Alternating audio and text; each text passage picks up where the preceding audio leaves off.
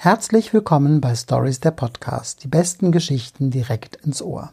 Unsere Buchhandlung ist leider geschlossen, doch wir erzählen unsere Geschichten unverdrossen weiter. Denn Lesen hilft. Gegen das Alleinsein, gegen die Angst. Lesen beglückt, macht fröhlich und eröffnet uns neue Welten.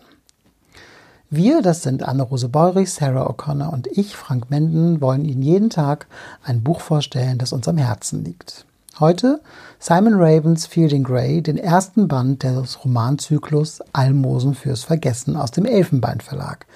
Der Verlag hat übrigens uns auch äh, zur ersten vollständigen deutschen Übersetzung von Anthony Powells Zyklus Ein Tanz zur Musik der Zeit verholfen und äh, auch mit den Almosen fürs Vergessen steht etwas Großes ins Haus und der erste Band macht äh, sehr viel Spaß. Er spielt 1945, der Krieg ist gerade vorbei und äh, der charismatische, attraktive und eloquente Feeding Gray ist der Star seiner Schule in England. Also eine verheißungsvolle Zukunft liegt, liegt vor ihm. Er will in Cambridge lehren. Ähm, er hat allerdings die Rechnung ohne seine Eltern gemacht, die damit nicht ganz so einverstanden sind. Gerade der Vater sieht ihn eher auf einer Teeplantage in Indien und Fielding versucht noch dieses Schicksal abzuwenden, als äh, aus einer ganz anderen Ecke ähm, Unheil heraufzieht.